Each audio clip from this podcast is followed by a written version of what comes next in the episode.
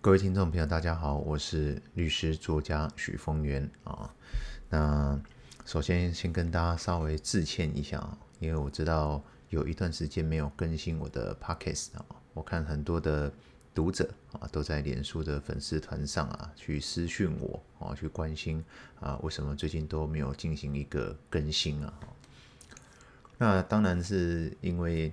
呃，第一个是因为疫情的关系啊，这个小孩子全部都停课在家哈，那实在是很难抽出一个自己的时间啊。如果家里有这个幼儿园啊或小学的小孩的家长，就可以明白我的意思哈。在这个疫情期间，其实是呃，除了孩子很辛苦以外啊，其实每一个家长都心都很累啊哈。那当然，这个也不足以成为一个真正的理由啦，因为它是。我是利用这一段时间呢、去不断的去沉淀跟呃醒思一些啊，我对于这个 Podcast 这个节目的一些本质上的问题啊。其实最早我录这个 Podcast 的起心动念呢、是希望说呃可以透过这个 Podcast 的节目啊，去分享我在。保险法律行销的一个专业啊，可以去帮助更多的这个呃保险从业人员啊，在行销保险的过程当中啊，拥有一些正确的啊正确的一些保险法律的知识啊专业知识。那当然，从这一次这个防疫保单之乱啊，它也让我去省思的一些呃很本质性的问题啊，就是说。这些保险法律的专业知识啊，第一个它是有一个保存期限的哦，就是我现在所讲的这些实务的见解啊，可能明年后年就改了哦，甚至有可能下半年修法就改了，或者是法院的判决一变就改了，或者是主管机关的函释一改哦，一讲就改了哦。就像这次防疫保单啊，这个什么叫做确诊哦，是要 PCR 还是快筛就算了，还是要医师诊断哦，还是住院？那这住院的定义也可以由主管机关去解释啊，就是说，在我来看，这些法律的东西啊，它其实都是一直有一个呃保存期限的哦，就是意义性的价值没有非常非常的高哦，所以这个也是我当初呃从律师愿意转型为作家的其中一个关键啊，就是我认为说，法律的东西虽然它很专业，可以帮助到很多的人，可是在我的心里面一直觉得说。真正唯有去改变啊，整个社会的人心啊，哦，这些问题才能够真正的解决，哦，因为呃，纵使他得到了很多法律的专业知识啊，如果他没有办法心存善念啊，愿意真正去做对的事情的时候，其实呃效用不大啊，甚至更多的法律的专业啊，只会造成他更大的一个伤害啊，可能伤害他自己，也可能伤害他的客户。啊，就是。法律本身就是一种武器啊，是一个双面刃呐哈，所以它也就让我在这一段期间不断的去省思说啊，我这个节目到底要带给大家什么样的一种帮助啊，或者是影响啊，所以我慢慢的会试着稍微去有点调整跟改变啊，让我可以啊，除了哦依然会在一些重要的保险法律行销的一些。啊，争点啊，去跟大家做解说以外啊，我可能会想要跟大家多分享一些啊，一些生命的一些体悟跟故事啊。那我觉得这样子的一些体悟啊，它其实才能够从内在的真正的去啊改变我们自己啊，改变我们的内心啊，那才有办法去帮助影响更多的人啊。这是我在这一段期间得到了一个非常重要的醒思啊。所以从这一集开始呢，老师也会试着来跟大家多分享一些呃，我每一天遇到的一些生命体悟。哦。那当然也有可能是我脸书所写的文章的一个幕后的花絮跟延伸呐哦。那我就来跟大家聊一下我最近呃，其实老师一直因为我的工作的关系啊，律师的职业好，那到现在我是一个作家哈，我其实会接触到很多呃所谓外界成功的这些大老板啊，那我会在大老板的身边呢，其实常常会是在一个私底下会看到他们呃很多不同的一个面目啊。那其实我之前有一段时间呢，跟我一个一个很成功的企业家，好，他事业做得非常的大哈，那。呃，他也做了很多的慈善活动。那表面上呢，他也是一个大家觉得他非常的呃 kind，非常的善良啊，非常的客气啊。他甚至都会帮大家吃饭的时候，哦，一个大老板呢，都会帮大家夹菜啦，甚至分鱼啦、分肉啦等等，哦非常的和善哦。那也做了非常多公益的活动哦。那所以我一直其实非常的呃崇拜他哈，我觉得他哇这个事业又成功啊，人又好啊，又心地善良，我觉得非常的不容易。但是其实我每一次都有发现一个让，就是我私底下只有我们两个人相处的时候啊，我都会发现一些让我有点疑惑的事情哦。譬如说他他开着他的宾士五百啊，那这当然就有司机嘛哦。那司机在开的时候，我发现说他对他的司机啊，其实。非常的不客气啊，就是啊，常常会骂他的司机啊，怎么左转啊，右转啊，你这边怎么怎么开啊，为什么怎样怎样的？我发现说奇怪，他对他的司机啊，哇，很不客气，就是好像好像呃，当然我们有时候老板对下属会稍微严厉一点，可是我觉得他那个严厉已经是呃有一点超过，不是一般的这种严厉，是已经有点不客气啊，甚至看不起这种司机员的感觉哦。那我后来也发现说啊，如果今天他他自己去开车的时候啊，如果今天没有司机，我坐他的车，哦，那当然我们就聊着聊着。可是我发现说啊，他在开车的时候，他都会很习惯性的哈，去超车啊、逼车啦，然后狂按喇叭等等等等的小动作哦。那尤其是前面如果是那种摩托车啊，哦，他也是很不客气，就是去压车、逼车哦。什么叫逼车？就是说他从后面扒他，或者是超车之后瞬间挡到他前面，反正他就是会很看不惯的路上一些。他觉得啊，就东骂西骂，这个人会不会开车啊？等等等等。那后来我跟他去吃饭的时候，我也发现说啊，他在某一些小动作上啊，他对于那种餐厅的服务生啊的那种态度啊，就是好像就是那种。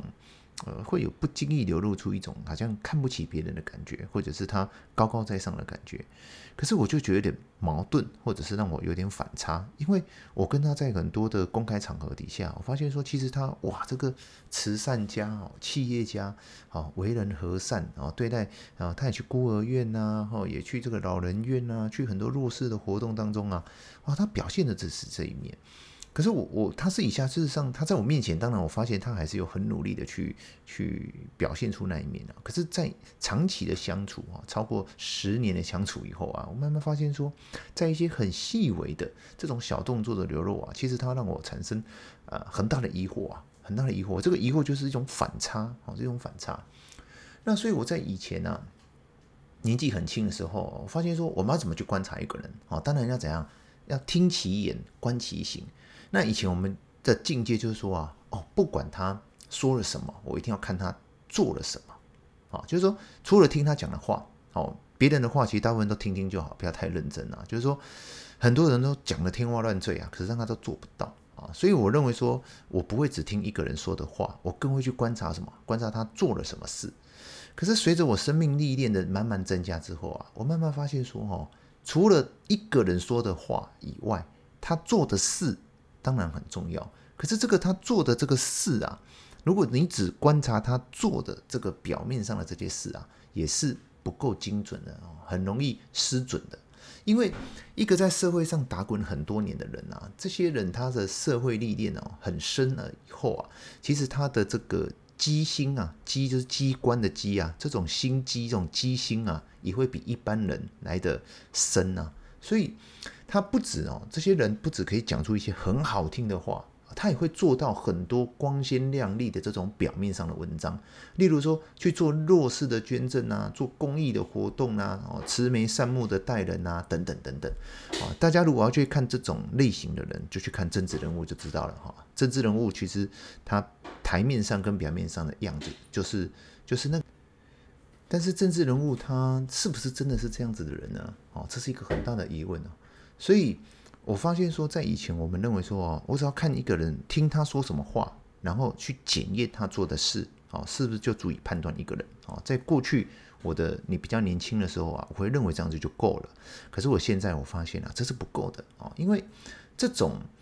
这种在社会上历练很久的人，他就是能够讲出很好听的话，做到很光鲜亮丽的事情。啊，所以当我们就从他讲的话跟他做的事就已经完全相信一个人的时候，我们实实实际上是会在某一些很关键的时刻啊，可能会掉入一种可怕的陷阱，甚至会遭受到致命的一击。啊，因为他这样子的人呢、事实上他都是为了某一种目的而去呈现出表面的样子，不管他说的话或他做的事，所以他总是在安排某一些他要得到的这个这个局面啊，这个局面。那当我们完全的相信的时候，我们可能就会掉入一种陷阱，或者是有一天受到致命的一击啊。这个就最常见的，就像政治人物，他的所有的一切就是为了你把那张选票怎样投给他。所以，当我们呃，当我们掉入那个陷阱的时候，或遭受到致命的一击那一瞬间呢、啊，我们才惊讶的发现说，哇，原来他跟我们心里想的怎样？他不是同一个人啊，他不是同一个人。所以这个时候，我们才发现说，原来我们自己这样太浅了，心浅了哦。所以，其实我们要知道一件事情，就是哦，一个人他所说的话跟他所做的事啊，其实在绝大部分。啊，绝大部分的时候都是处于在一个主观意识的控制范围内。啊，什么意思呢？你今天要讲什么话，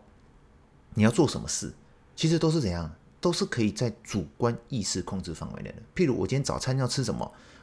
要跟谁见面，我见面的时候讲什么话，哦，这都是一个在主观意识控控制范围内，它是可以伪装、掩饰，也可以克制跟忍耐的。譬如说。呃，最常见就是什么？你那小孩不乖的时候，你你就很难忍耐，就直接飙骂他嘛，对不对？可如果今天老板弄得你不爽的时候，你敢直接呛老板吗？通常不敢。所以你就会发现说，这两个对象啊，你就会决定了你的行为跟你的言语哦，这是主观意识的控制范围内，它是可以克制跟忍耐的哦，可以去伪装跟掩饰的。可是无论一个人他再厉害哦，无论一个人再厉害，他总会有一些。无意识的小言语、小动作，啊，他会去显露跟泄露了他的怎样？他真正的性格。好，这个是因为人不可能，他可以骗得了某一些人一段时间，可是人不可能骗得了所有的人永远啊。所以在这些极微小的言语跟动作，其实，在那些真正的高人的眼里，其实你早就已经怎样？暴露无遗了。其实，在高人的面前，我们今天跟没有穿衣服是一样的。所以呢，你就会去观察。就我后来就慢慢会习惯自己去观察一些，就除了他台面上讲的这些啊，甚至最最假的就是新闻稿嘛，哦，公开的新闻稿或律师的声明啊，这种表面上的文字啊，除了他讲的话，或者是他有记者媒体的这种曝光下他所做的行为，我都会慢慢的怎样看淡这些。这些言语行为，在我内心判断一个人、观察一个人的比重，啊，会比重，所以我会慢慢的观察一个人哦，我会仔细的去看他对他自己的家人，好，家人，家人是在这个世界上最能掩藏你内心真正的感觉的，因为每一个家，每一个人回到他的家里面，他基本上都会展现出他真正的一面。当然，如果你在自己的家人的面前，你都还要去去。隐藏跟掩饰、跟伪装的话，那其实某程度来讲是很悲哀的哈，很悲哀的。所以在家人的面前，通常我们都会表现出我们的比较真实的那一面，或者是。隐藏很久，然后终于释放解脱了哦，就像回到家把西装换掉，换成家里的什么睡衣一样，很轻松自在的，你就会展现出你真正的性格。所以我会观察一个人跟他家人的互动，员工啦、司机啦，还有这种随缘遇到的这些社会很底层的清洁员呐、哦服务员呐等等人的互动。尤其是在没有任何的外人跟镁光灯的注下注注视注视下哈，他们这些不经意的一言一语、一举手一投足，我会才去慢慢的观察跟判断，这是真正的他啊。那当然，我讲了这些东西啊，并不是为了让我们可以去看透一个人啊。其实很多的人他活在这个世界上一辈子啊，其实花了太多时间要去看透一个人啊。其实。我们讲这些不是为了去看透一个人啊，因为看透了又如何？我常问人家说：“你看透了一个人又如何呢？”他们就是他们嘛，好就是好，坏就是坏。你有缘的就交往了深一些嘛，没有缘的你就交往浅一些嘛。所以做这些事情哦，顶多对我们来讲的优点，其中一个小优点就是你看透一个人的时候，你心里知道就好了，不要傻到去给人家说破跟点破，因为没有任何的好处。就像我刚刚讲那个大老板，我跟他现在还是好兄弟啊。我没有因为这样子而看不起他，因为我就知道这才是真正的他。可是我知道了就知道了，我不会去说破，我不会去点破他还是我大哥，我们还是可以相处嘛。只是我不会，我知道说那个表面上的他不是真正的他，他真正的他是什么样的他，如此而已。好，我也不会去论断他就是坏人，好，或者是就是不好的人，只是他是一个有毛病的人。好，每个人都是有毛病的，你跟我都是有毛病，每个人都是有毛病的。我只要知道他毛病在哪里，这样就好了。那我们去讲了这么多的最重要的功能，或者是它的意义是什么呢？其实就是让我们用别人的生命的这些毛病来醒思跟提升我们自己的生命境界。好，也就是说，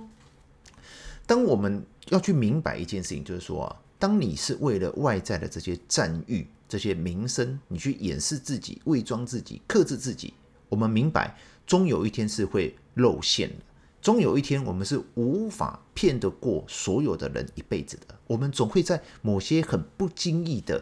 跟小人物的互动或家人的互动，去显露出我们真正的性格，而你就会明白说，所以你为了这些赞誉，为了这些名声，你去不断的去让自己呈现出某一种。外在表面的像面具一样的东西的时候，其实我们的生命境界是毫无成长的。我们的生命境界是依旧停留在很动物性的那一个层面。所以，当我们明白了这种一个缺点的时候，我们的人生的路啊，就不要走偏了。因为你往那个方向去走，我们终究是没有成长。你顶多做出了一一个很漂亮的面具，如此而已。但你的心到底是一个什么样的人呢？所以，只有当我们能够真正的去怎样转心向内哦，去直面自心，去修炼自心，去不断的关注，让自己成为一个真正的愿意心存善念、愿意利益无数人而活着的一个简单的好人。好，这个才是我们真正能够关注，而且能够提升我们的生命的。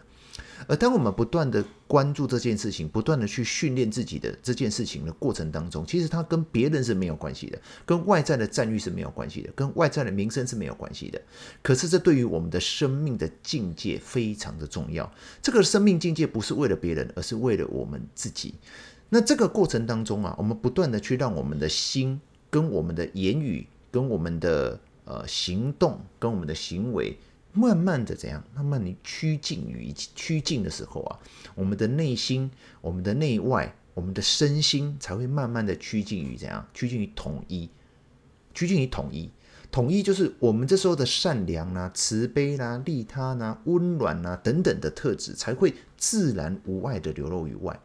而不是在有镁光灯的时候。一个样子，没有镁光灯的时候，一个样子，在大人物的面前一个样子，在小人物的面前一个样子。我们的身心会统一，我们的内外会统一，我们的善良、慈悲、利他、温暖的这些好的人格特质，才会自然无碍的流露于外。